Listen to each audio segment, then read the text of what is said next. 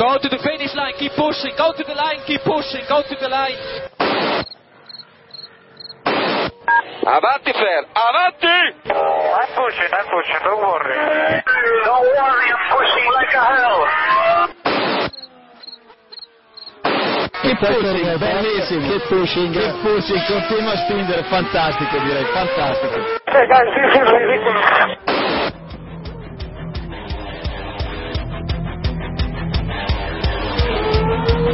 Comienza Keep Pushing, tu podcast de Fórmula 1.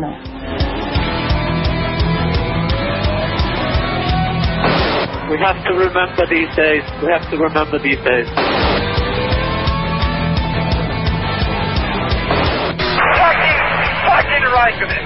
What a fucking idiot. So give me a full power then.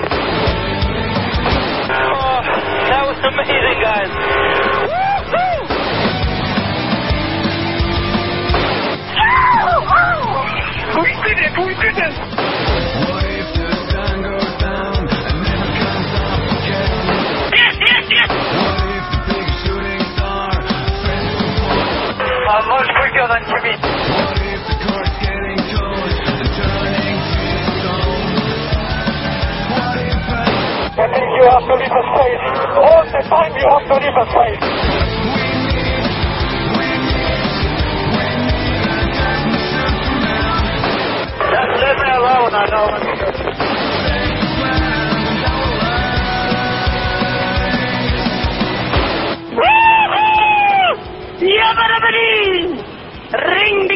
ding, ding. Hola a todos y bienvenidos al episodio 130 de Keep Pushing Podcast, este episodio previo al Gran Premio de Gran Bretaña que se va a celebrar este próximo fin de semana en el circuito de Silverstone. Y como todas las semanas, para comentar toda la actualidad previa a la, a la próxima carrera y todas las características de- del circuito y detalles que, tengamos que comentar, tengo a los colaboradores habituales, pero hoy nos falta Héctor, que no ha podido venir. Bueno, le, le damos ánimos por lo que él ya sabe. Y tenemos a- al resto de colaboradores habituales. Están por aquí David Sánchez de Castro. Buenas noches, David. ¿Qué tal? Buenas noches a todos. Está por aquí también Diego Otero. Buenas noches, Diego. Hola, ¿qué tal? Ya empiezo a sentirme un habitual otra vez y todo. Fíjate tú, estás, estás en racha. ¿eh? Y por último tenemos a Iván Illán. Buenas noches, Iván. Buenas noches, Jacobito. Ya, ya empezamos otra vez. Bueno, La última vez ya. Y quien os, quien os habla e intenta dirigir este programa, Jacobo Vidal, un saludo a, a todos nuestros oyentes. Así que vamos ya a empezar con la previa de este Gran Premio de, Gran Bretaña que se va a celebrar en el circuito de Silverstone, como decíamos, un circuito que tiene 5.891 metros de, longitud tras la- esa reforma de, la parte arena que sufrió hace, unos años. Eh, el domingo se darán 52 vueltas al, al trazado para recorrer una distancia total de 306,198 kilómetros y el récord del circuito eh, la FIA se lo otorga a Fernando Alonso en, en 2010 cuando estaba la, la salida colocada en, en la- en su antigua posición en un minuto 30 segundos 874 milésimas y la FON se la otorga a, a Mark Webber en 2003 con un minuto 33 segundos 401 eh, milésimas. Bueno, llegamos a Silverstone. Eh, ¿Qué os parece? ¿Qué, qué, qué esperanzas tenéis de esta, de esta carrera, Iván? Bueno, eh, sobre lo que comentabas del cambio de pista, a mí me gustaba bastante más antes, e incluso más aún antes todavía, cuando no había tanta chicane. Y bueno, eh, yo creo que es un circuito bastante agradecido, eh, sobre todo por el apoyo de la gente en las gradas y ese clima inestable que siempre le da le da emoción a las carreras. Veremos a ver si este fin de semana vamos a tener lluvia, ¿no? Ya luego Héctor o no nos lo contará en, su meteo. Eh, David, ¿cómo, ¿cómo ves este Gran Premio? ¿Qué, qué, qué te viene a la mente al hablar de Silverstone? No, bueno, la verdad es que Silverstone es, es historia. Yo quizá una de las cosas que más me, me impresionan cada vez que veo el Gran Premio de Silverstone es el incondicional apoyo del, del público, eh, con una climatología normalmente bastante complicada.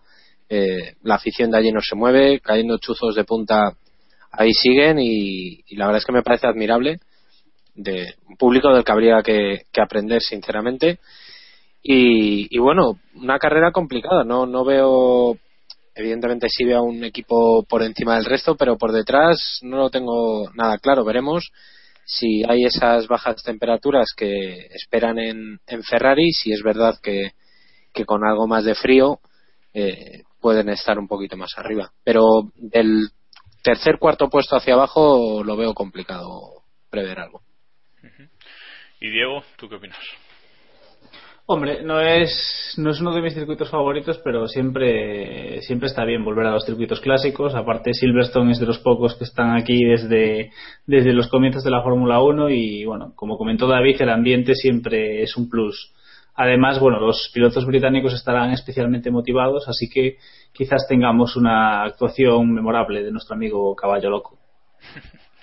hablando de, de, Caballo Loco, él hizo la, la pole el, el año pasado en, la carrera de Gran Bretaña, aunque luego en, carrera ni, ni, subió al podio, porque el, eh, la victoria fue para Nico Rosberg, segundo Mark Webber y tercero eh, Fernando Alonso con, el Ferrari, ¿no? Así que bueno, veremos si, si ese fin de semana puede volver al podio, puede volver a la, a la victoria y corta esa racha de, Nico que ya le debe de estar eh, empezando a molestar.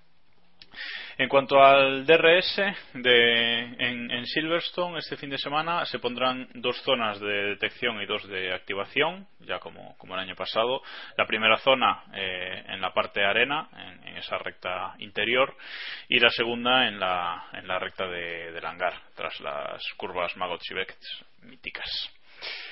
Luego Pirelli eh, ha decidido que tras dos o tres grandes premios, mmm, tres, no sé si tres. tres. ¿no? Tras tres grandes uh -huh. premios, eh, llevando la, la, gama de neumáticos más blandos que, que, tenían, llegamos a Silverstone y nos traen los más duros. Eh, la especificación es cemento y piedra. Eh, bueno, los medios y, lo, y, los duros, que creo que son blancos y amarillos. blancos y amarillos, ¿no?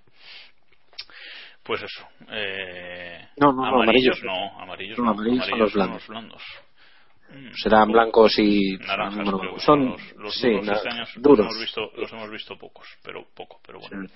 Eso, medios y medios y duros. Eh, veremos porque después de, de, lo del año pasado, que fue aquí en, en, en Silverstone, el, el, destrozo de neumáticos, ¿no?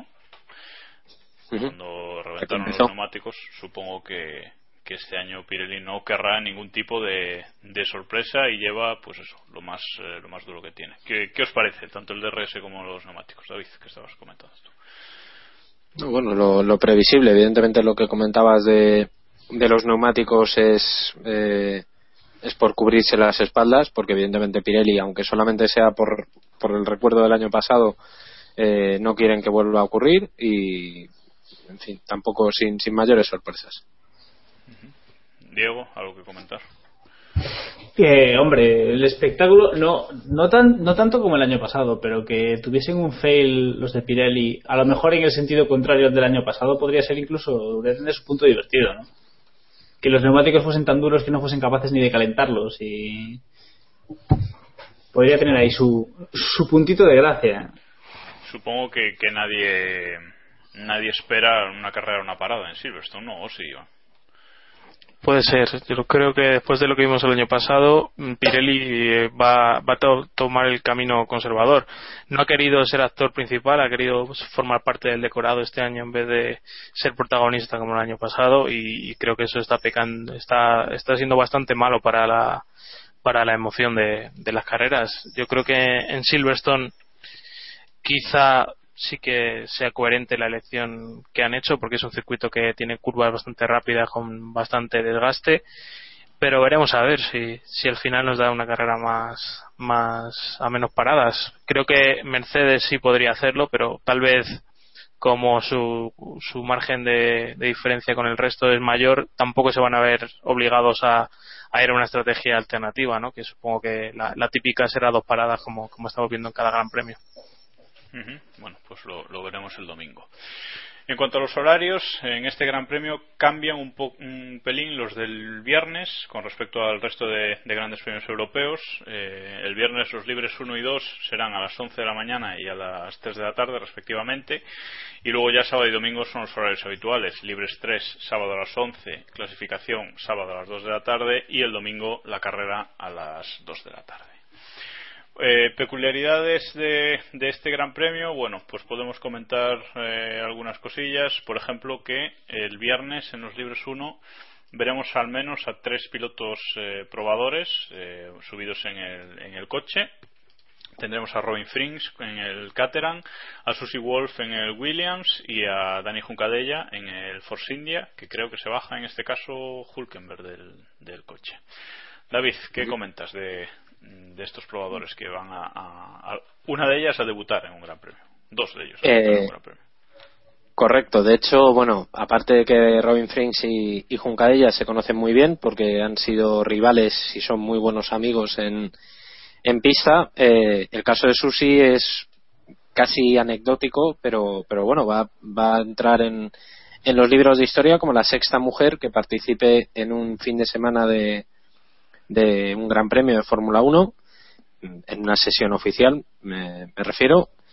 Y, bueno creo que es una buena noticia para los que creen en las cuotas de mujeres y, hombres pero pero bueno no sé hasta qué punto y quizá Iván nos pueda dar más luz en este tema no sé hasta qué punto Susi se merece un premio entre comillas como, como este no ¿En qué posición creéis, si entendemos que los Williams este fin de semana eh, previsiblemente van a ir bien, van a estar en torno, quiero, a priori no deberían estar muy mal, o sea, yo me les imagino mínimo mínimo entre los ocho primeros. ¿En qué posición creéis que puede acabar Susi este en los primeros libres? Yo creo que quedará por delante de los equipos modestos, por así decirlo, y fácilmente Sabemos que con neumáticos que favorezcan y con poca carga de combustible puede ganar posiciones. Yo no creo que, quede mal dentro de, que hay que saber que, ha dado bastantes vueltas a este circuito en, tanto en los test de, jóvenes pilotos como en eventos publicitarios y demás. Así que yo no creo que, lo haga del todo mal. Yo creo que se han preparado bastante para, para este salto. Lleva ya prácticamente dos años como piloto de desarrollo y, y bueno, creo que para valorar su posible nivel habría que verla más que un, solo una sesión libre. Y sobre lo que decías, David, yo creo que Susi igual se merece tanto una oportunidad como, como muchísimos pilotos. Eh, si nos ponemos a rebajar el nivel, eh, es alguien que ha puntuado muy de vez en cuando en el ETM, que por ahí podemos coger otros 100 pilotos a lo mejor en los últimos 7-8 años pero bueno, también vemos a, a Juncadella y a, y a, Mary el año pasado sufrir muchísimo para, para lograr puntos, o sea que tampoco se puede prejuzgar demasiado. No, no, no. Es cierto. Acaba, acaba, acaba. No, no, decía que, que tampoco ha tenido resultados, pero tampoco es alguien sin, sin ningún historial como algún piloto que hemos visto eh, recientemente o alguna piloto, por no, por no decir nombres.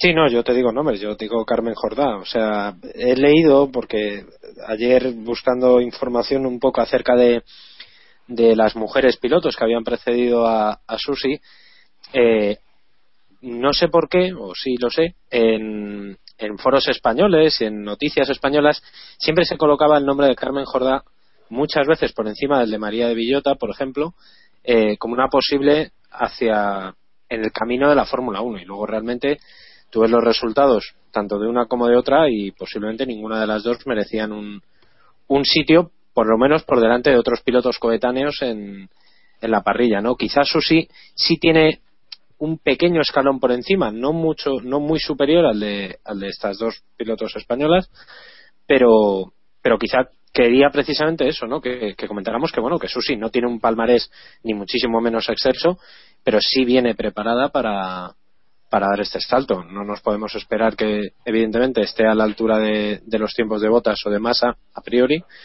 pero no creo que desentone demasiado. Y Dani Juncadella, otro invitado de Keep Pushing que debuta en un gran premio. Ya sabes, Alguersuari. Si quiere volver. Y bueno, no sé, no sé cómo, cómo esperas tú, Diego, que, que lo haga eh, en los viernes. Es cierto que, bueno, comentabais lo de Susi, pero bueno, el viernes también es, eh, es algo que no se puede valorar mucho, pero esperemos que, que deje buenas sensaciones, ¿no, Diego?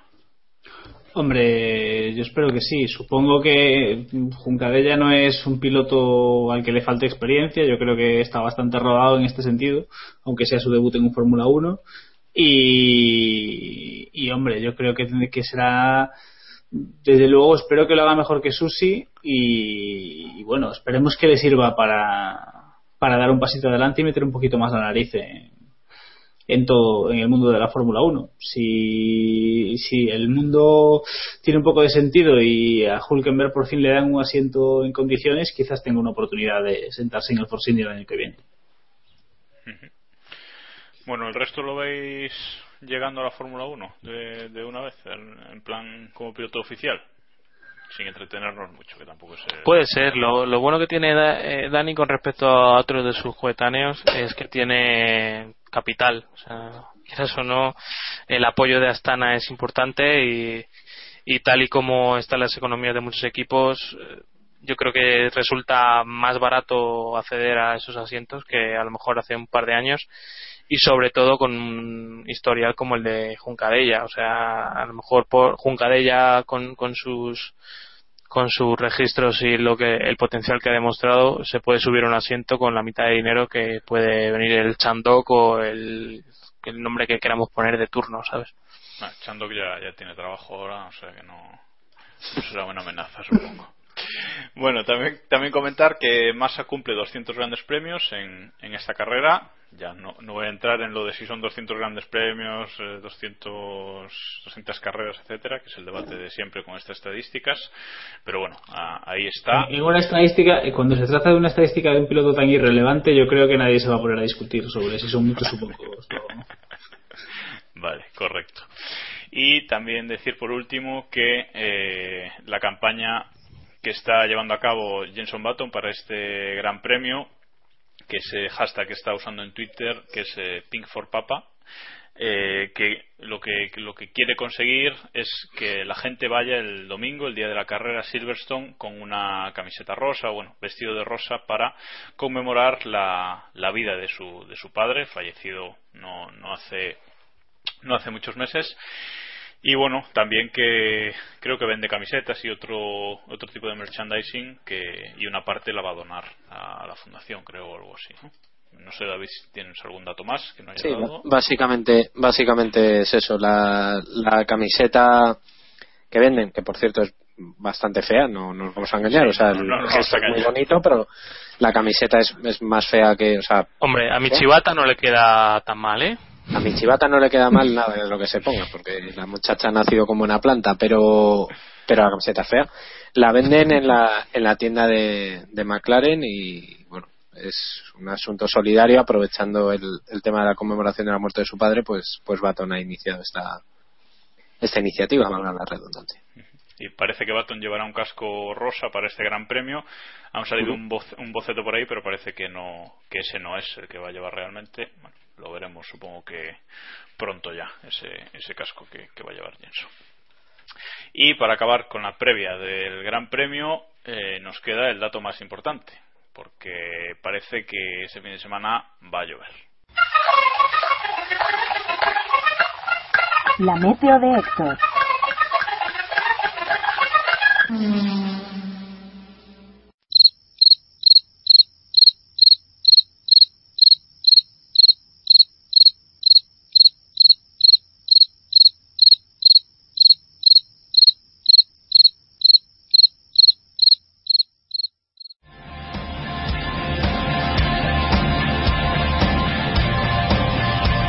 Gran Premio Histórico.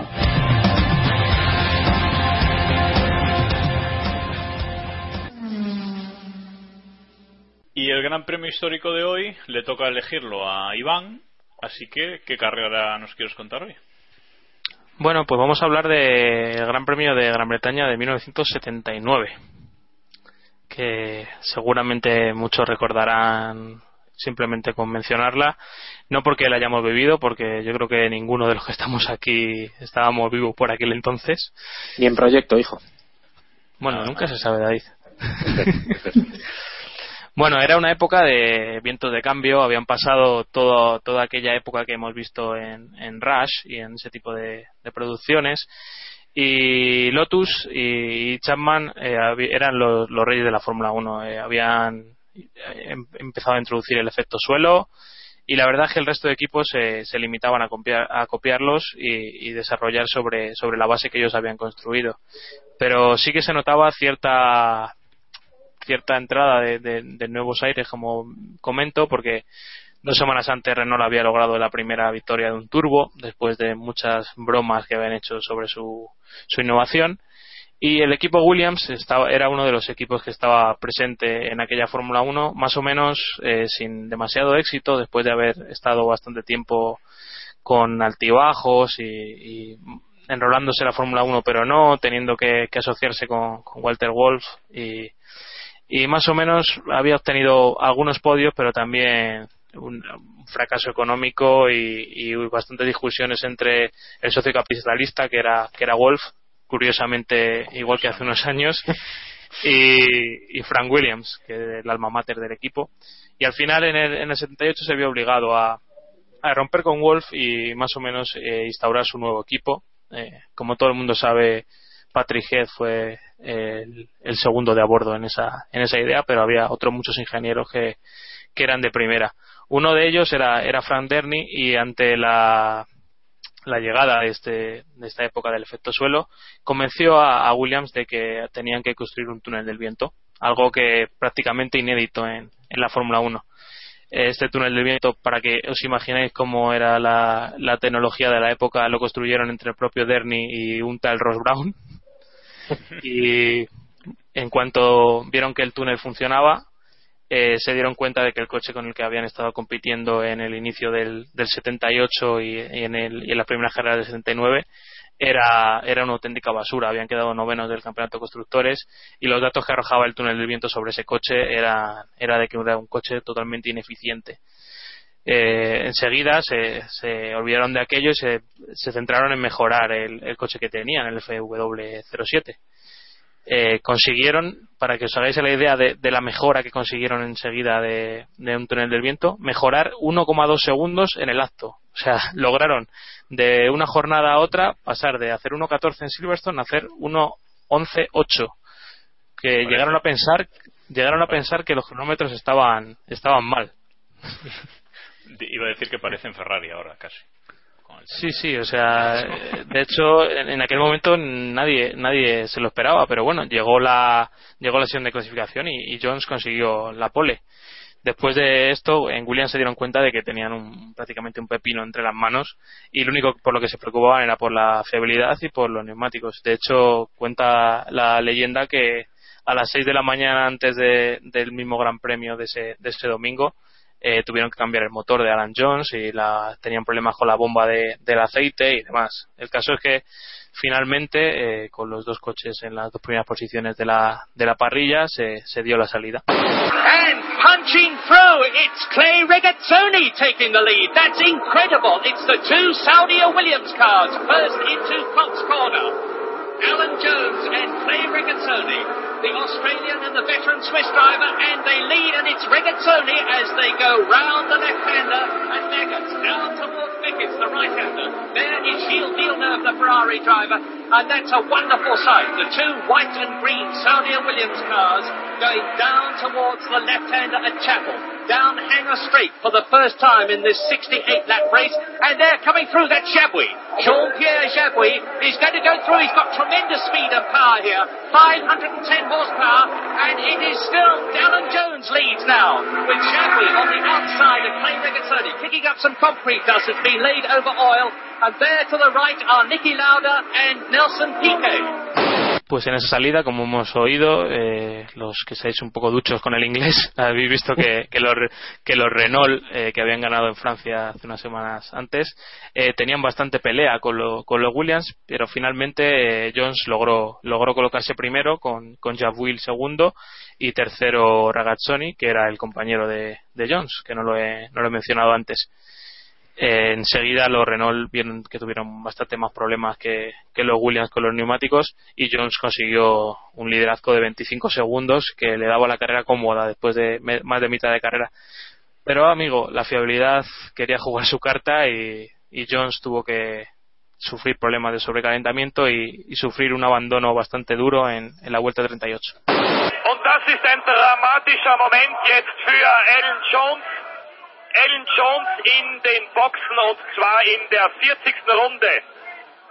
Ja, gibt's denn das? Alan Jones, der Mann, der schon so oft vom Pech verfolgt worden ist. A pesar de ello, eh, la, la, alegría siguió en Williams porque Ragazzoni había logrado superar a Jack que había tenido problemas, además de con los neumáticos, en el propio cambio de neumáticos. Os podéis imaginar que en aquella época no era cosa de, de dos o tres segundos como es ahora y era líder. Ganó finalmente, que se descontaba las vueltas y pese a los miedos por la fiabilidad, eh, Ragazzoni logró la primera victoria de, del equipo.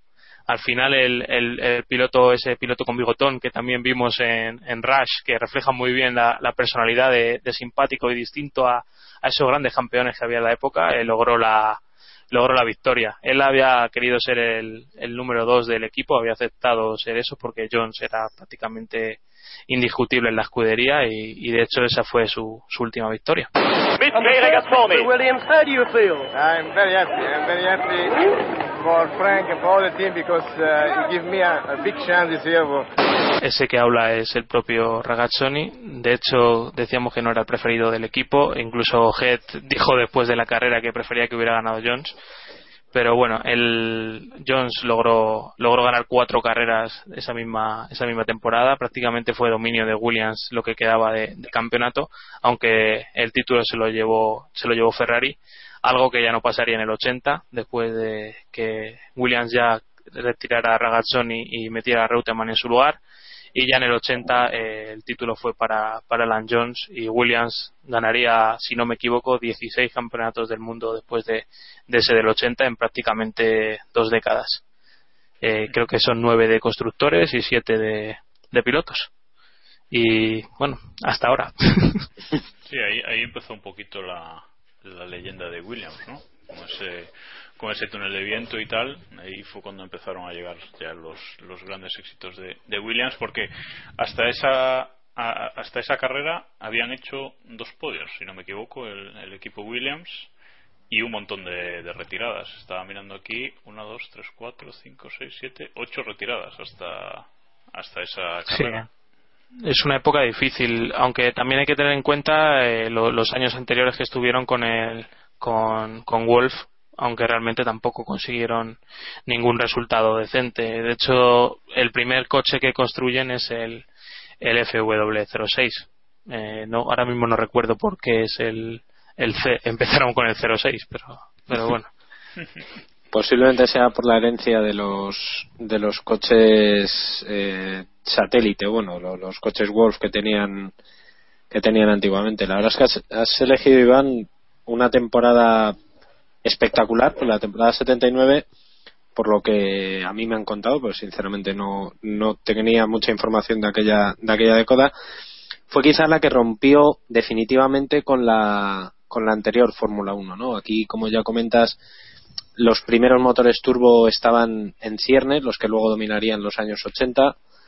Eh, evidentemente la aerodinámica ya se tomaba en, en, serio y el mejor ejemplo es el asunto del, del, del túnel de viento y de aquella temporada se recuerda mucho el Gran Premio de Francia, aquella magnífico duelo, el mejor duelo de la historia de en una pista que fue aquel entre entre Arnoux y Villeneuve en el circuito de Dijon, que fue la, la carrera anterior. Eh, creo que cualquiera que haya oído hablar de de Jacques Villeneuve, o perdón, de Gilles Villeneuve, eh, una de las primeras imágenes que le vienen a la cabeza es, aquella batalla en, en Francia. O sea que una temporada una temporada magnífica y, y casi en esa temporada podríamos ir carrera por carrera que todas tuvieron tuvieron algo, ¿no? O sea que una temporada brillante.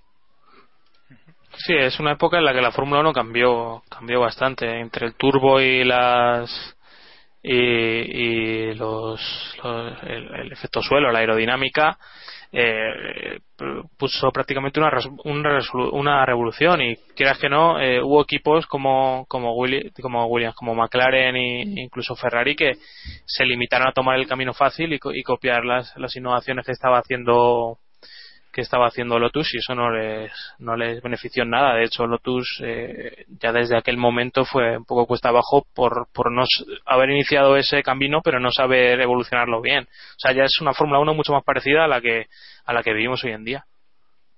Mm. Y bueno, no sé si has dicho el, el podio del, de ese gran premio, Iván. Igual. Eh, no, no lo he dicho. Eh, pues mí con... La victoria has dicho que era que ha sido de Ragazzoni. El segundo puesto fue de René Arnoux, del que hablabas David, y el tercero fue de Jean-Pierre Jarier con el con el Tigre. Con, el. Perdón. Y bueno, el mundial sí que has dicho que, que, lo ganó Ferrari, el mundial de ese año. Segundo Williams y en el mundial de pilotos lo ganó eh, Jody Sketcher con 51 puntos por delante de, de Gilles Villeneuve los dos Ferrari en, las dos primeras eh, posiciones, básicamente. Como comentaba, sería el último año así de dominio tan aplastante de, de Ferrari. sí, lo de, y, lo de, y lo de los chasis, que si me muero si no lo digo, es, porque los, los ISO Revuelta que habían, que habían usado, que le había fabricado ISO Revuelta para Williams en el 74, mucho antes de, de empezar con su, con su escudería, con este reinicio que, que finalmente fue el exitoso, los habían ido numerando ya con, con FW01, 02, 03. Luego ya con Walter Wolf eh, interrumpieron eso. Lo último que, iba a comentar es que en esta, en esta época se estaba, el Gran Premio de Gran Bretaña se estaba alternando entre los circuitos de Silverstone y, Branch Hatch. Este año toca, ese año tocaba Silverstone y Silverstone era un circuito también bastante diferente al que, bueno, por supuesto al que hoy conocemos, pero también bastante diferente al de, al de 2010, ¿no? Incluso. al, de, al de previo a 2010, perdón. De hecho, si no, me, si no me equivoco, este año se o sea, es el 50 Gran Premio en Silverstone. Va a haber actos que, por cierto, no lo hemos comentado antes, pero va a haber actos conmemorativos. Se espera la presencia de míticos pilotos eh, británicos de Fórmula 1 y de otras categorías porque Silverstone quizá es una de las por su situación geográfica es, es quizá el, templo perfecto del automovilismo. Está cerca de casi todas las escuderías que, tienen sede allí.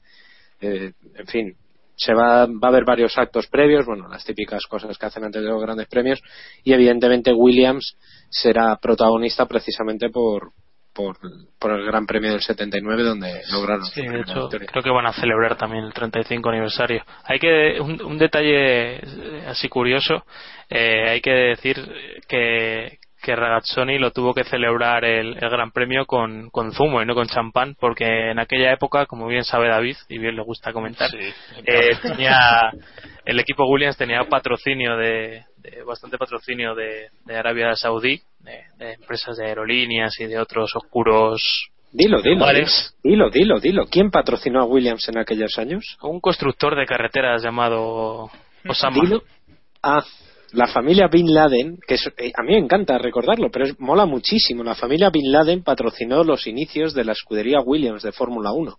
Y nos da la vida ese, ese tipo de cosas para que veáis hasta qué punto puede llegar a dar vueltas la vida y, sobre todo la Fórmula 1 que hace 30 años teníamos a la familia Bin Laden, no exactamente Osama, era, era su hermano, el dueño de la empresa, pero, pero oye, el apellido Bin Laden estuvo en la, en la Fórmula 1.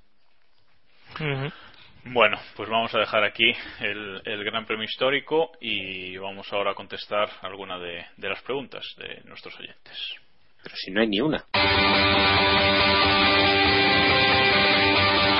La pregunta del oyente. Pues vamos a contestar algunas de las preguntas que, nos habéis mandado nuestros oyentes por, por, Twitter, haciendo uso del hashtag PreguntaKP, que siempre os, pedimos, que, nos preguntéis cosillas. Y bueno, esta semana ha habido menos que, la semana pasada, por ejemplo, que, teníamos un montón, pero alguna, alguna también hay. Así que bueno, vamos a empezar. Nos pregunta eh, arroba smurfdeu, eh, que nos dice que una ronda rápida revelación, decepción y me de la temporada. No sé si queréis hacerlo ahora o nos guardamos esto para un poquito más adelante en el, en el parón veraniego o os animaríais ya ahora a decirlo. Mejor parón veraniego, mejor porque porque que lo vamos a tener que pensar profundamente. Sí, sí, sí. bueno, pues queda ahí esa, esa pregunta. Prometemos que la contestaremos en, en el parón de, de verano. O no. Vamos, o no. Vamos con, con otra pregunta de Hilariel de Arabel, arroba Hilariel, de Arabel. Mira, dos veces seguidas, casi sin confundirme. Espectacular. Maribel. Que, que recupera la pregunta que no le contestamos la semana pasada y nos dice si vemos a Hamilton capaz de temblarlo, de templar perdón, los nervios y centrarse en pilotar o si seguirá desquiciado lo que queda de año. Bueno, desquiciado creo que todavía no lo hemos visto, pero sí que le debe estar un poco reconcomiendo que, que Nico esté ganando. David, ¿cómo, ves a Hamilton dispuesto a recuperarse, sobre todo ahora que llega a Silverstone, su carrera de casa? No le veo, no le veo en absoluto tan desquiciado como como comenta nuestro, nuestro oyente. Creo que es verdad que no está cómodo, porque evidentemente Hamilton no está cómodo estando segundo en absolutamente nada, ni siquiera en la cola del supermercado, pero, pero yo no le veo tan, tan desquiciado.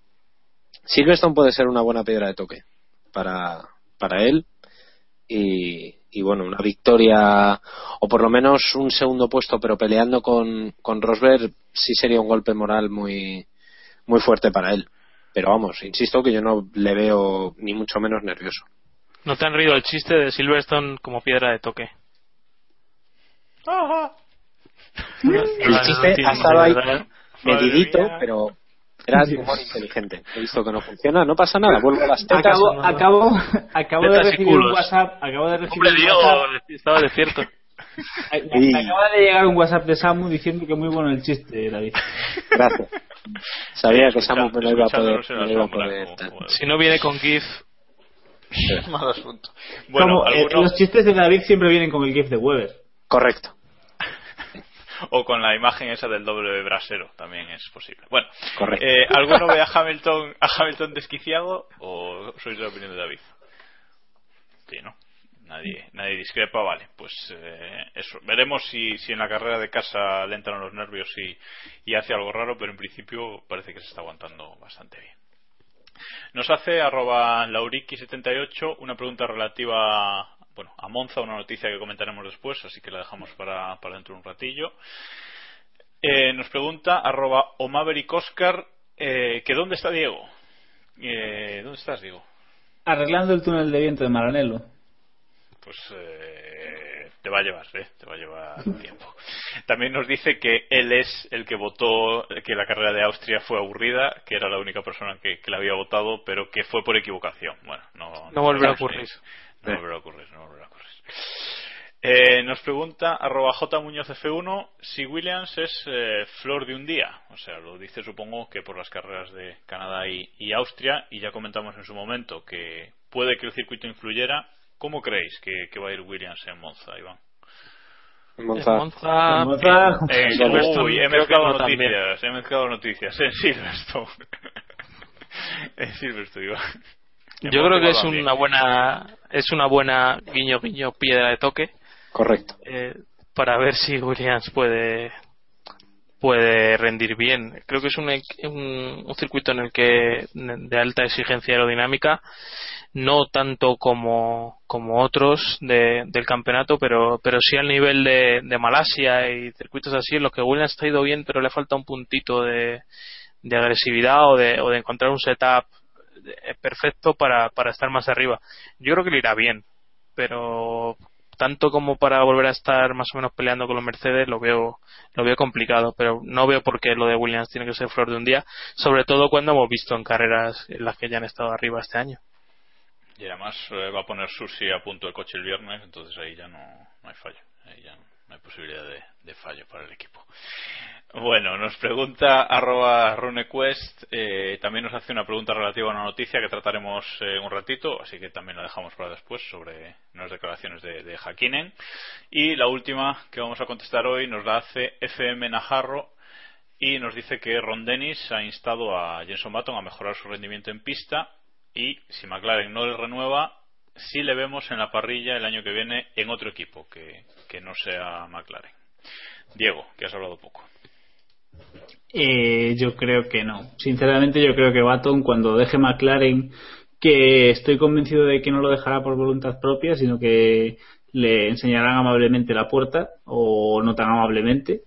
Yo creo que cuando Baton deje McLaren, dejará la Fórmula 1, se dedicará a otro tipo de menesteres. Quizás lo veamos en Le Mans, quizás lo veamos tomando sol en una playa o ayudando a ejercer la profesión a, su novia, pero dudo bastante que, que veamos un que veamos a Baton en otro equipo no sé no creo que después de haberle costado tanto llegar a un equipo grande quiera volver a arrastrarse por el medio de la bueno no espera eso ya bueno eh, que quiera volver a a un equipo en el que le paguen menos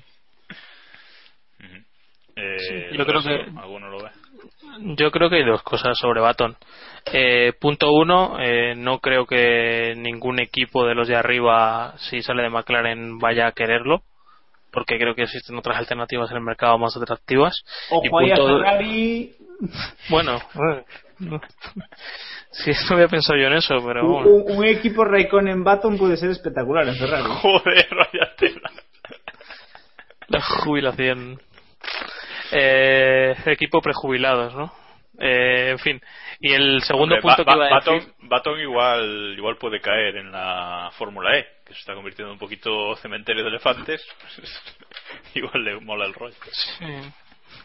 Y decía el 2 que creo que Baton ha demostrado en el pasado y, y en Honda, incluso antes de que se convirtiera en Brown, que él no es capaz de rendir en un equipo de mitad de parrilla, no es capaz ni de ni de intentar presionarse a sí mismo para rendir al máximo, ni, ni de liderar un equipo para para lograr que, que mejore, así que yo no creo que creo que él es consciente de eso y que y que el resto de equipos ya lo van a ser lo van a ser conscientes, o sea que lo veo complicado si no sigue en McLaren.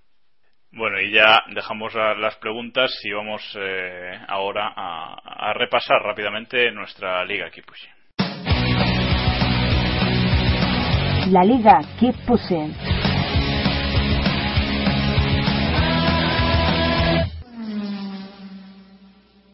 Repaso rápido a la liga Keep Pushing. Esa liga es el podio del motor de Castrol Deporte, nuestra liga particular, en la que sigue líder JJ Buisan F1, seguido de Gilles Forever y tercera Lauriki 78, la que nos hacía una pregunta hace unos minutos. Así que bueno, ya sabéis, participad, eh, que todavía podéis eh, por lo menos eh, jugar, luchar a ser el que el que más eh, el que más puntos eh, consigue en un, en un solo gran premio. O, sea que, si o intentar superarnos a David y a mí que lo pueden no, pero eso no es un reto ni es nada, o sea, eso es... eh, Eh, no es tranquilito. Eh, y bueno, si queréis apuntaros, podéis entrar en nuestro blog, kimpushing.wordpress.com y en la columna de la derecha tenéis ahí una foto con, con un enlace grande que, que se ve bien. Y quería preguntaros ahora, ¿qué pronóstico hacéis para este Gran Premio? No hace falta que, me deis así exactamente los nombres, pero ¿cómo, cómo creéis que irá la carrera? Eh, Mercedes, de nuevo, nadie le va a plantar cara. Williams, que os preguntaba antes, eh, ¿cómo lo veis, David? Yo para mí, evidentemente, Mercedes va a estar va a estar arriba. No me pringo por por qué piloto va a estar en, en primera y segunda posición, porque es que les veo a los dos muy muy fuertes, sobre todo para este Gran Premio. Quizá Williams no sé hasta qué punto va a volver a repetir eh, el buen resultado de, de, la, de las dos carreras anteriores, pero como decía antes, yo les veo fácilmente entre los ocho primeros. Y la gran incógnita para mí es, Red Bull. Eh, sinceramente no sé dónde colocarles. Mm, Debería estar arriba por, por esa situación que comentaba Iván, de que este es un circuito con más carga aerodinámica, entonces a priori es donde deberían conseguir recuperar ese, ese ligero tiempo, pero, pero no lo sé. Y Ferrari, pues en fin, en su línea, previsiblemente sufriendo, pero, pero quizá mejor en un pelín, no, no lo sé. En teoría, eh, Red Bull aquí debería estar eh, delante. Siempre hemos dicho que ese coche tiene muy buena aerodinámica y lo que le falla es el, es el motor. Este es un circuito de aerodinámica. No sé, Diego, si compartes esta opinión. yo, yo creo que sí. la verdad es, si tuviésemos a Weber aún en Fórmula 1, podríamos incluso jugarnos la una victoria de, del australiano, porque siempre se le ha dado especialmente bien este circuito pero incluso sin Weber en el equipo, yo creo que Red Bull serán los que se ocupen del tercer puesto del podio y si Mercedes falla, pues intentar subir más posiciones. Pero bueno, no, yo no me espero nada. Como, después de acertar en los últimos, mis últimas predicciones en grandes premios, solo puedo decir que no me espero otra cosa que una victoria aplastante de Nico Rosberg y, un dominio absoluto por su parte y nada, todo lo que no sea un doblete de Mercedes yo creo que será una sorpresa. Después supongo que Red Bull y el resto. ¿Crees que le toca en este Gran Premio ser el segundo equipo a Red Bull entonces, Sí, yo lo tengo bastante claro. Yo creo que el escalafón va a ser Mercedes, Red Bull, Williams, Force India. Es que por, por más que Ferrari mejore, sí, tal. por más que claro, en, hay que contar que en ese escalafón de esos ocho coches, pues Alonso quedará quinto. ah, por supuesto, eso, en todos estos años, eso es así. Pero sí, yo creo que Red Bull debería debería estar en, en esas posiciones, a no ser que tengan problemas. Y en cuanto a en cuanto a los dos de arriba, me da la impresión de que Hamilton está presionadísimo. O sea, si no consigue la victoria y si Rosberg le, le gana este fin de semana, uff, puede ser no crucial para el campeonato evidentemente pero sí un golpe duro ¿eh? porque a Hamilton se le está viendo tocado desde el desde el día siguiente a, la carrera incluso esa misma tarde de, Austria ya estaba con la motivación a tope para Silverstone poniendo fotos de, de aquella victoria famosa de 2008 y, y demás así que yo creo que, que se va a jugar a todo a todo nada desde luego si, si Nico le gana en casa con sus mismas armas le va a doler, le va a doler bastante. Pero bueno, eso lo, veremos el domingo por la tarde. Así que ahora vamos a pasar a la actualidad, que esta semana hay muchas cosas eh, bastante jugosas. Así que vamos allá. Actualidad.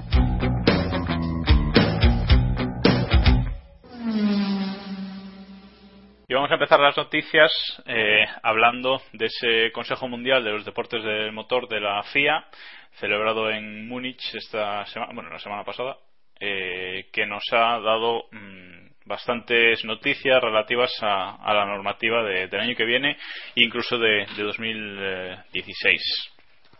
Hay varios eh, aspectos que, comentar. Bueno, se han, se han aprobado las primeras normativas eh, técnicas y deportivas, ya, ya, están publicadas en la web de la FIA, si alguno quiere indagar por ahí. se ha cambiado primero de todo que la normativa lo más tarde que se va a poder cambiar a partir del año que viene es el 1 de marzo. Eh, ahora mismo estaba en el 30 de junio, se podía cambiar la normativa este año que viene. Ahora será el 1 de marzo. Mm, que esto le da más margen a los equipos para empezar a trabajar sobre seguro ya, ¿no? Que lo veis bien, ¿no? Supongo, porque es empezar a trabajar en los coches en marzo y que luego la FIA vaya cambiando la normativa, eh, supongo que para los equipos de ingenieros será un romperle la cabeza muchísimo, ¿no? No, está, está claro. Yo, a mí me parece una estupidez que, que se dispute prácticamente medio campeonato con, con unas normas que quizá se vayan a cambiar. Otra cosa es que por cuestiones eh, de seguridad o porque vean que, que hay normas flagrantemente estúpidas, eh, lo, lo puedan retocar, pero el grueso no se puede cambiar y debería mantenerse estable durante toda la temporada. O sea, para una cosa lógica que aceptan, en fin. Pues eso, una, empezamos por, por una cosa lógica que han apostado y ahora vamos a por el resto que, que madre mía. Eh, en principio, eh, unidades de potencia se baja el número de motores que pueden que podrán usar los pilotos de cada temporada que viene. Ahora mismo son cinco y ya alguno va apretado. El año que viene serán cuatro siempre que la temporada no tenga más de 20 eh, carreras no sé Iván cómo ves este asunto pero si este año van justos el año que viene aunque sea ya el segundo año con con los motores turbo no van a llegar sí bueno pero tiene sentido dentro de lo que cabe. Estamos viendo reducción reducción cada año, pues bueno, solo hay más reglas para todos y se supone que, como dices, el segundo año será más, será más sencillo cumplirlos. Este año veremos a ver si, si con todas las penalizaciones que veremos a final de año no, no cambian esto, como, como tú comentas. Y luego hay muchas eh, restricciones aerodinámicas eh, en cuanto al número de horas que se le puede dedicar al túnel de viento, al CFD, etcétera, etcétera. Eh, bueno, el CFD lo, lo limitan por, por potencia, básicamente, pero aquí hay una cosa sobre todo destacable que es que cada equipo solo podrá nominar un túnel de viento por año. Es decir, no podrán hacer eso de, eso de Ferrari o de McLaren, de usar el de Colonia de, de Toyota, etcétera, simplemente podrán usar, nominar y usar uno durante toda la temporada. No sé cómo ves esto, Diego. Pues a alguno le, le va a suponer un problema. O sea, no sé si Ferrari decidirá optar por utilizar el de Toyota directamente todo el año o el de o el alquilará el de McLaren, pero en, teoría ya está listo el, sí, en teoría, sí. Maranello. Pues por eso. Sí, de hecho, Si da problemas un túnel, la, has cagado, porque además no vas a ser consciente de esos problemas. Es como lo que le pasaba a Williams hasta que llegó Barrichello. Barrichello de repente en un gran premio dijo esto no tiene lógica y algo raro tiene que haber aquí. Pero si te tiras con dos pilotos que a lo mejor no caen en eso, no tienen los 20 años de experiencia de Barrichello, a lo mejor te tiras tres años dándote cabezazos con la pared imagínate que tenías que tuvieras a masa en esa época, ¿no? Eso ahí estaba. No seas cruel. o, sea, puedes tener un equipo de calidad, un masa Maldonado, que te, te ponen a punto el coche sin problemas. Pero. pero, más aparte, pero más aparte puede ser un problema por lo que comenta Iván. Si algún equipo tiene un problema en el túnel de viento, si ya a veces es complicado, les resulta complicado darse cuenta, si aún por encima no pueden comparar los datos con otro túnel para ver si está bien calibrado, pues es, la cosa va a ser compleja. Más para nuestros amigos de Ferrari que estrenarán túnel de viento. Como lo calibren mal. Bueno, en principio ya deberían estar usando ese, su túnel de viento, pero ya, ya veremos qué ocurre. Bueno, otra decisión polémica. Tras dejar eh, un montón de test de pretemporada e incluso test de en temporada este año, eh, el año que viene se reducen los test de pretemporada, los tres test de pretemporada, eh, o sea, los cuatro test de pretemporada se reducen a tres.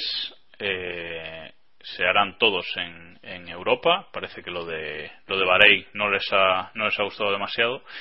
Pero en 2016 habrá, eh, habrá solo dos test de, pretemporada, esos test todos de cuatro días, pero mm, parecen muy pocos, ¿no? Y luego en, en temporada habrá dos de dos días cada uno en Europa en 2015 y creo que en 2016 eh, va a haber eh, ninguno. Además, uno de esos, dos, de esos dos días de cada test va a ser para, para jóvenes pilotos. Demasiada reducción, ¿no? David. Sí, y sobre todo, mm, a mí no me gusta nada que hayan decidido que sean solamente en Europa o que, o que Europa tome primacía sobre, sobre el resto. Y no son palabras mías, sino son palabras de. Y me parece surrealista que le cite como, como referencia, pero de Jaime Alguersuari. Eh, él decía en la última retransmisión del Gran Premio de Fórmula 1 que irse, cuando ya se rumoreaba que podía pasar esto, que irse en invierno a circuitos de Europa era un error porque la temperatura no tenía absolutamente nada que ver con la que se iban a encontrar eh, durante el resto de la temporada. Es verdad que hay circuitos similares, como los de Jerez, por ejemplo, el del circuito de Jerez, pero hay otros que en los que, por ejemplo, en Barcelona hace un frío en febrero de tres pares de carayos. O sea, no, no es muy no es muy útil rodar en una pista en la que estás probando unos neumáticos, unas especificaciones de neumáticos nuevas, con un cierto, una cierta aerodinámica, que luego esa misma aerodinámica no vas a poder, o esos mismos datos, no van a cuadrar del todo con lo que, con lo que te vas a encontrar en pista, ¿no? Él ponía de ejemplo Bahrein como una cita, como un circuito perfecto, pero yo entiendo que por, por una cuestión de reducción de gastos es inviable irse a Bahrein eh, pretemporada y, y quedarse allí. Lo entiendo. O sea, desde el punto de vista económico tiene su lógica. Ahora, desde el punto de vista técnico, lleva razón Jaime que, que habría que apostar por circuitos más cálidos, ¿no? Circuitos de desierto. Bueno, el resto, ¿alguna opinión al respecto? Porque realmente eh, a mí lo que me sorprende es la reducción de dos test de, de pretemporada en 2016. O sea, me parece poquísimo, no sé. Si ya los equipos tienen problemas con, con, cuatro test de cuatro días, no sé qué, qué va a pasar con, con dos test de cuatro días. Pero bueno, sobre todo con, con luego toda la normativa tan limitada a cambios y etcétera, etcétera. Pues esperan estabilizar los coches y no cambiar absolutamente nada, o lo cambiarán a mitad de camino. Se pasaron, o sea, es decir, al final quitamos los test de, durante temporada para reducir costes. Entonces los equipos empezaron a quejarse de que querían test durante temporada porque era una barbaridad. Volvemos a tener test durante, temporada.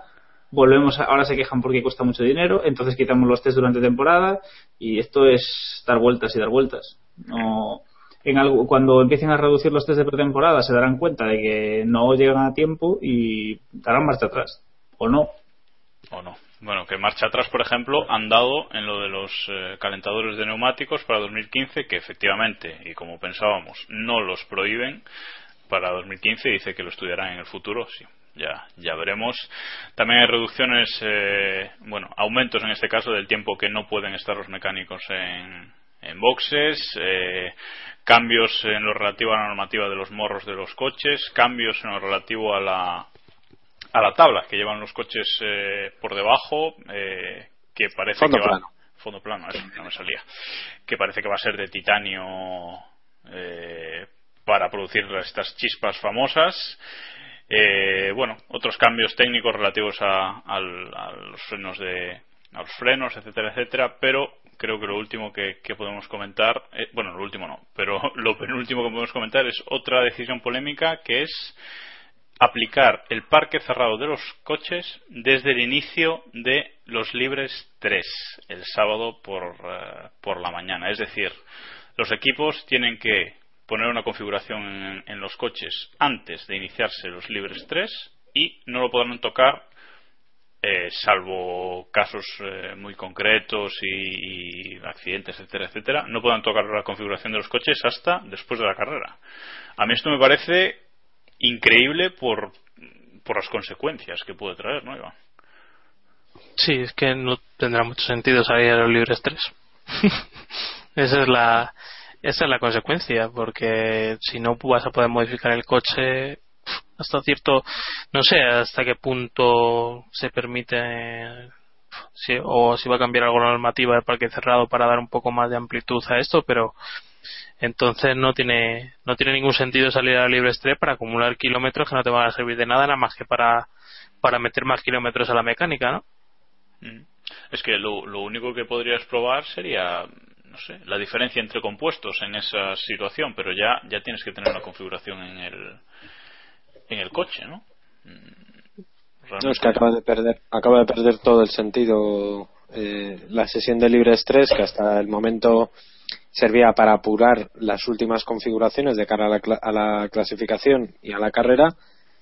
eh, ahora no tiene sentido. Y no solamente eso, es que vas a tener que ensayar todo lo que ensayabas el sábado, que esa hora de entrenamiento os parecía poco, pero había muchos cambios. Ha habido coches que el viernes estaban a cuatro décimas de, de la pole y el sábado estaban a una, o incluso en la pole. O sea, la- la- los terceros libres realmente, a, a efectos prácticos, muchas veces son más importantes, muchísimo más importantes que los segundos y los primeros. Creo que de hecho es la sesión más importante y se la acaban de Sí, cargar. sin duda. O sea que- Y luego, A y mí luego- me da la sensación de que a lo mejor es una idea eh, para recortar el fin de semana, para el día de mañana decir que, que bueno, que bueno, metemos dos sesiones los, los sábados por la mañana y recortamos un día el fin de semana, que es algo que siempre han estado comentando. Hacer un poco una modificación más profunda de, del fin de semana, porque si no, no tiene, no tiene ningún sentido. Y de hecho, en circuitos en los que llueva o en los que las condiciones, o Mónaco, o que haya cierto riesgo de un accidente, eh, los coches ni siquiera van a salir. Claro. la única explicación. No, eh, decía que, que quizás la única explicación es lo que dice Iván, quitarle importancia a los libres 3 hasta que llegue un punto en el que puedan aprovechar que los libres 3 no sirven para nada para cortar el fin de semana. No, es que sobre todo, eh, imaginaos, ¿no? Que, el viernes llueve y se sabe que el resto del fin de semana va a estar seco.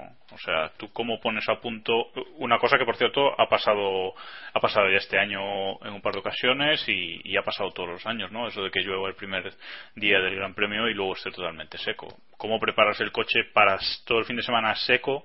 en unas condiciones totalmente adversas, ¿no? Eso puede ser un caos absoluto. No sé si abrirán la mano en esos casos o qué, pero hay de todas formas, hay que recordar que, aunque estas normas están aprobadas y, se van a, a priori, se van a, cumplir, todavía queda otra reunión eh, del Consejo Mundial de los Deportes de Motor. Creo recordar que es en octubre, a principios de octubre o finales de septiembre, para acabar de afinar. Yo espero y tengo la esperanza de que, de que todavía dé tiempo a que, a que, la, a que quiten esta norma porque los equipos se van a quejar. Es lógico que los equipos se quejen y sobre todo los pilotos. Se van a quejar de que para qué van a salir a arriesgarse los terceros libres si no van a valer para nada. Espero que alguien meta un poquito de cordura en, esas reuniones del Consejo Mundial de los Deportes de Motor. Vale, y la última noticia relativa a este Consejo Mundial es la aprobación definitiva de las resalidas tras safety car en parado. Eh, parecía que no que era una, una mala broma pero la, la FIA lo ha aprobado. Eh, ha habido hay algunos detalles no como que no se hará si, si el safety car sale antes de dos vueltas desde el inicio de la carrera o eh, si sale a cinco o menos vueltas de, del final de la carrera. En el resto de casos siempre que, que se pueda hacer y que el director de carrera Charlie Whiting decida que se hace se hará esa salida en parado que por cierto hoy nos han explicado cómo, cómo van a ser. No sé si alguno lo ha leído y lo quiere comentar.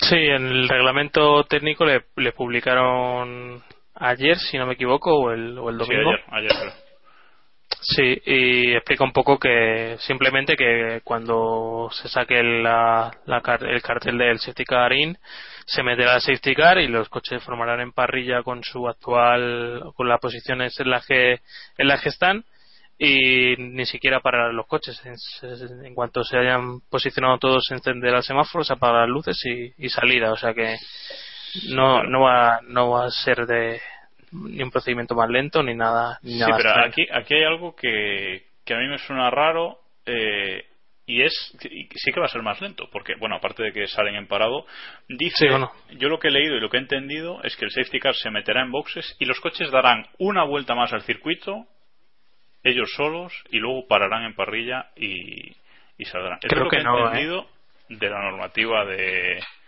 de tal. Bueno, vamos a mirarlo ahora mientras seguimos hablando y luego lo, lo aclaramos, pero por eso me ha sonado un poco raro porque si no, bueno, pero eh, dicho así. Sí, hay, un, hay, hay un anexo también en la normativa que es muy divertido que dice que estas salidas en parado no, no se efectuarán cuando se decida hacer la salida del Gran Premio detrás del safety car. Que eso ya sería la leche. Empezar el, Gran Premio detrás del safety car y cuando se retire hacer una salida en parado. Eso sería, sería precioso. Sería un sentido del espectáculo precioso. Bueno, vamos a vamos a buscar eso y lo, comentamos ahora. Lo vais, eh, lo vais mirando mientras eh, mientras sigo comentando noticias. Así que dejamos eso de la FIA atrás, todas las decisiones de la FIA, y vamos ahora con eh, Bernie Eccleston, que hoy le ha dado por hablar en la Gaceta de los Sports y ha dejado dos o tres titulares bastante, bastante jugosos. El primero ha dicho que eh, no habrá más Monza o no cree que haya más Monza al final del contrato actual, un contrato que acaba en 2016, así que en 2017 ya no tendríamos eh, Gran Premio de Italia en Monza al menos.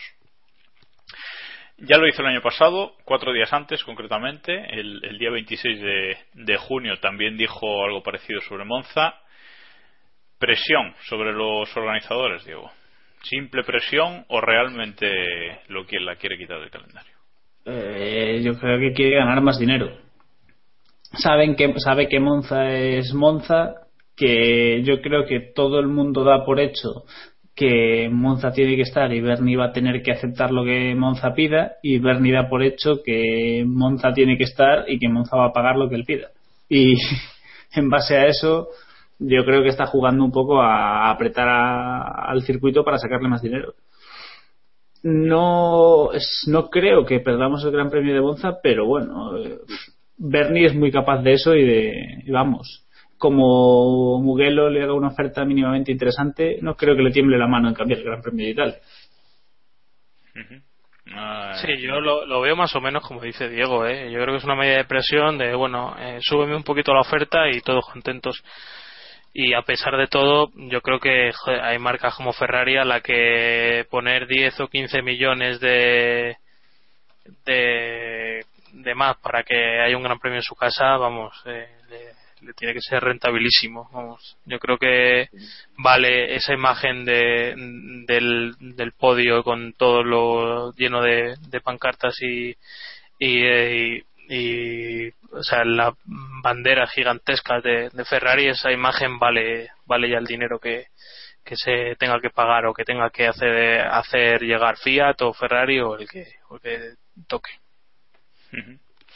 Hay, que, hay que recordar que solamente eh, ha habido un año en el que el Gran Premio de Italia no se ha disputado en, en Monza, que se disputó en Imola en el año 80 y, y fue por, por causas totalmente de fuerza mayor, porque estaban haciendo obras, que lo recordar, o, o- o algo similar. En cualquier caso, eh, que se cargue en Monza eh, es impensable. O sea, en Monza está a la altura de Mónaco prácticamente, no, no es viable que, que no haya Fórmula 1 en Monza, sinceramente. O sea, no, no es lógico. Y al final acabarán cediendo, acabará acabará Eccleston bajándose ligeramente los pantalones porque ya lo trincará por otro lado y en definitiva yo mantengo la esperanza y quiero pensar que, que seguiremos viendo Fórmula 1 en Monza durante muchísimos años más.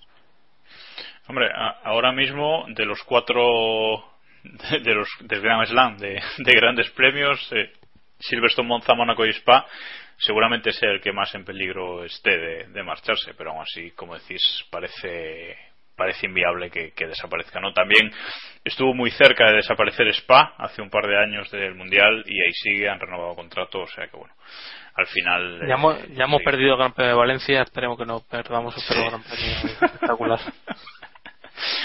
Eh, bueno, en cuanto a lo que hablábamos antes de las resalidas, efectivamente es como decía Iván, no hay vuelta extra. Eh, yo, yo lo había leído en, Autosport eh, que ponía lo de la vuelta extra, pero eh, lo han corregido, parece ser que, no es así. Es como decía Iván, se mete el safety y ellos van a, parrilla y saldrán. O sea que efectivamente mucho más lento no, no será el sistema. Y ahora seguimos con, con Bernie Eccleston, que eh, eh, en otras declaraciones ha dicho que está preparado para una Fórmula 1 con ocho equipos, tres coches cada uno. Eh, que los equipos pequeños eh, no sabe qué, qué hacen eh, en la Fórmula 1, prácticamente ha dicho algo así, y que se puede marchar, que él está listo para ocho equipos con tres coches, 24 coches en la parrilla y, y venga, a, a disfrutar. ¿Cómo lo ves, David? Mejor me, me ahorro el comentario. Eh, es que, a ver, Eccleston puede decir esto y de repente mañana o pasado mañana le, le vemos en, en el box de Caterham, por ejemplo, eh, saludando a, a, a la gente de Caterham. Eh, Eccleston es, de- es en función de, de cómo le dé el aire. Eh, sinceramente, me, me parece. En este caso es que casi no, no es que paso de hacer el caso. ¿Te gustaría más, eh, Diego, te gustaría más una Fórmula 1 así como dice Eccleston o te gusta más la de ahora? Eh, complicado. A mí yo soy partidario de que haya más equipos. Es decir, yo creo que es mejor tener bastantes más equipos y con dos, y con dos monoplazas que menos con tres. o que sería más bonito que hubiese más lucha, sin duda, pero si tenemos una, si nos encontramos en una temporada como esta, imaginaos que tuviésemos tres, Mercedes. Ya, veríamos que al, final de temporada dos coches que no son Mercedes en el podio. Ya. Sí, eso es verdad. Ese es el riesgo que tiene y también que me temo que ese tercer coche creo que si no me equivoco Eccleston también ha dicho que debería ser un debutante o algo así. Al final realmente iba a ser de, segunda categoría o, o, poner algún piloto que aporte dinero etcétera. Si ya con, dos coches la mitad de los equipos tienen uno o dos pilotos de pago con tres te puedes imaginar cuál es el, el percal Vale, pues eh, vamos con la última noticia, que se nos eh, va, yendo el tiempo, así que vamos a, hablar de esas declaraciones de, de Mika Hakkinen, que, por los que nos preguntaban antes en la pregunta del oyente, que ha dicho que, que él cree que, uno de los dos pilotos de Ferrari se va del equipo a, final de temporada. Eh, bueno, y Raikkonen ha dicho que, que Matiachi que es bien que, con el, equipo el equipo bien. Bueno, con estas dos cosas, eh, Diego, ¿quién crees que es quien se va? O sea, si crees que se va alguien y quién crees que se va del equipo final de año. Eh, yo complicado. Yo creo que Raikkonen se acabará yendo o lo acabarán echando. El rendimiento que está teniendo Kimi no es no es justificable a menos que otra jubilación o no. Sería, sería precioso que Kimi se volviese a ir de Ferrari cobrando otro pastizal y que volviese a los rallies. Otra vez que dijese y que llegase a los rallies y dijese no si es que me quedé sin presupuesto entonces volví a ver si Ferrari me volvía a financiar pero bromas aparte yo creo que ah, o en el equipo tienen algún dato que nosotros no conocemos y que dudo mucho o el rendimiento de Ferrari no tiene, el rendimiento de Raikkonen en Ferrari este año no tiene justificación. Y supongo que y debería marcharse en el tema de Alonso creo que es un poco al revés. Creo que Alonso debería plantearse seriamente si quiere seguir apostando por Ferrari o intentar dar un último salto y a otro equipo para conseguir algún título más antes de retirarse, que por mucho que sigamos escuchando rumores de renovaciones y renovaciones de Alonso, no le quedan tantos años en Fórmula 1 y a estas alturas parece complicado ver a Ferrari eh, recuperarse en un plazo corto de tiempo. ¿Crees, David, que no sé, bueno, evidentemente Raikkonen, es que te iba a preguntar una cosa, pero no. Evidentemente Raikkonen el rendimiento que está dando no, no le daría para seguir en el equipo. No sé si tendrá cláusula de rendimiento, como hay muchos contratos de Fórmula 1 o, o, no, para que Ferrari pudiera deshacerse de él fácilmente. Pero claro, la, la rumorología sobre el tema Alonso McLaren es, eh, es un no parar constante desde finales del año pasado, ¿no? Hombre, yo lo que lo que está claro es que creo que no se van a ir ninguno, o sea, no ninguno, no se van a ir los dos eh, pilotos a la vez. entiendo que no, o sea, entiendo que no, no, no creo que Matiazzi sea capaz de decir, pues ya que quiero hacer una revolución, me cepillo todo lo que hay y empezamos de cero. Pero, pero David, ¿y tú no, tú no te imaginas que, o sea, es decir, si, si Alonso se va porque le sale a él de su billetera, de la gorra, de la gorra eh, de la gorra, que puede salir cualquier cosa. ¿Tú no crees que Matiachi, o otro sería capaz de cargarse aún así a Kimi? Si, sigue, si está rindiendo así, ¿mantendrías a Kimi? Simplemente porque Alonso se ha ido. Mm, es que es complicado. Es que, vamos a ver, eh, yo quiero pensar y, y ya me, cuesta cada vez más pensarlo que, que Alonso va a seguir mínimo un año más en Ferrari. Que, o sea, veo más fácil que Kimi se vaya o que a Kimi le larguen antes que, se vaya Alonso a McLaren, eh, o a McLaren o, donde sea. Pero creo que es más porque le van a presionar mucho para que se quede. Es decir, saben, en Ferrari ahora mismo saben que su único eh, activo útil que tienen y fiable y que pasa lo que pase no falla nunca, o casi nunca, es Fernando Alonso. Mm, ahí ya es un juego más más interno lo que pueda hacer Alonso, lo que le puedan ofrecer en McLaren, etcétera, etcétera. Dicho lo cual, lo que dice Raikkonen hasta cierto punto es obvio. Uno de los dos pilotos, lo más lógico es que no acabe la temporada o que, no esté el año que viene con. Perdón, sí, Hakkinen. Eh, lo lógico es que no esté el año que viene. Mm, No lo sé. Que, que, que si llega que si llega Matiachi se carga todo y te planta un Vettel Hulkenberg, seguro que los ferraristas firmaban hoy mismo, ¿no? O sea que Sí, sí, no, sin duda, pero, sabes. Pero ¿tú estarías dispuesto a hacer eso?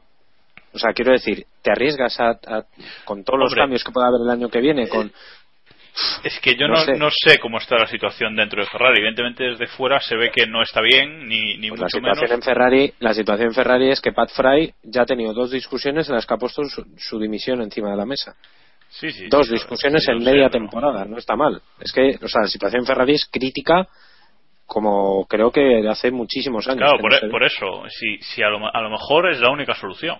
Limpiar Es que- todo y, y- y empezar de cero, porque evidentemente los pilotos, pues digamos que son el último mono muchas veces, ¿no? En, en cuanto a. Pero eh, genera un ambiente, ¿no? Pues eh, Alonso pues generará un ambiente confianza o de desconfianza dentro del equipo, eh, una gente una cosa y otra otra, etcétera, etcétera, y con Raikkonen igual y su particular personalidad. Entonces, a lo mejor la única solución es eh, borrón y cuenta nueva. No A- lo sé, a lo mejor- que no lo sé, pero A lo mejor, o sea, si recordamos el tema este, el, recurrente rumor de Niwi, de Ferrari intentando fichar a Niwi, ¿no? Y que esta, y esta última vez que se comentaba que el problema fue que eh, Adrian Newey dijo que necesitaba varios años para reconstruir Ferrari y volver a ponerlo en el, a primer nivel y que no iban y que en Ferrari no iban a estar dispuestos. A lo mejor es que lo que necesita Ferrari es precisamente no una pareja de pilotos jóvenes que estén dispuestos a asumir ese reto y asumir que van a estar dos o tres años en el lodo para poder volver a, a estar arriba. Y no sé si Fernando a estas alturas estará dispuesto, después de todo lo que ha pasado, a coger ahora y decir, sí, vale, yo me quedo aquí, vamos a estar dos años a mitad, en mitad de parrilla y al tercero vamos a levantarnos. Porque a lo mejor para ese tercer año Fernando ya no está para levantarse. Iván. No sé, yo creo que desde el punto de vista de Ferrari me parece que es una locura perder a Alonso y que, y que vamos, eh, si tienen que reconstruir todo, tiene que ser con Alonso encima. Correcto. vamos. y ya está, o sea, es lo único que no pueden cambiar. O sea, pueden trasladar el equipo a Francia o a Inglaterra, pero no dejar escapar a Alonso.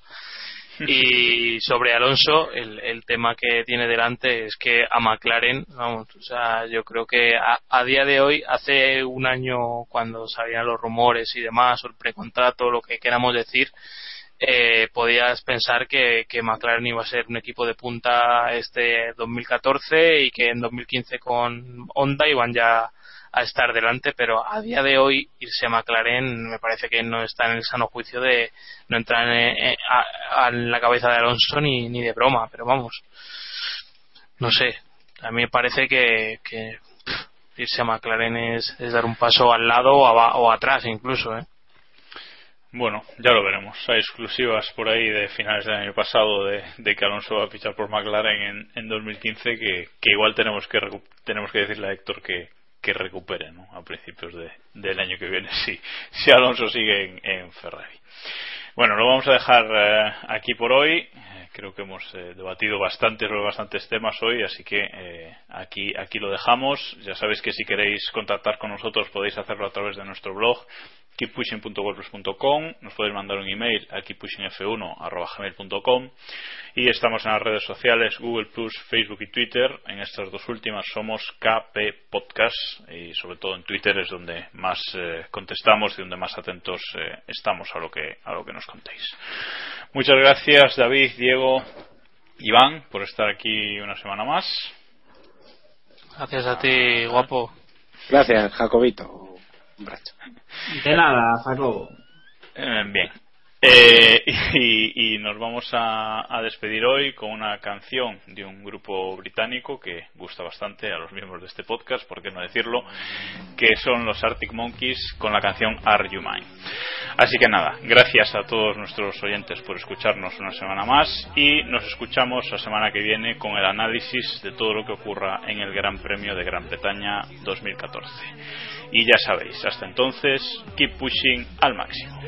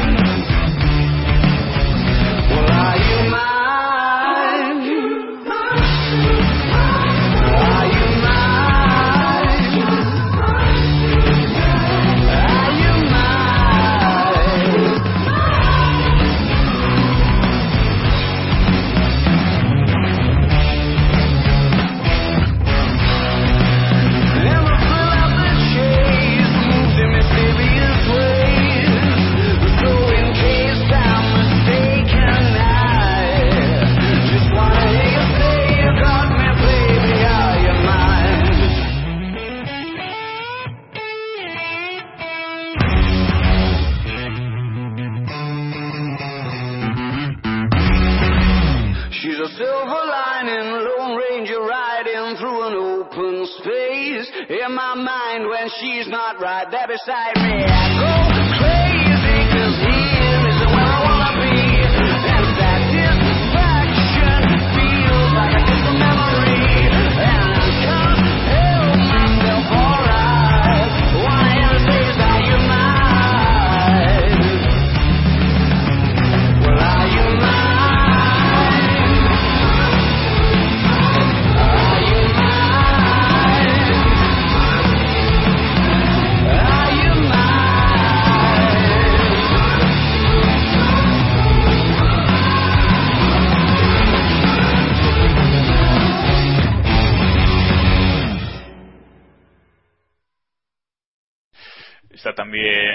Diego Otero. Buenas noches, David.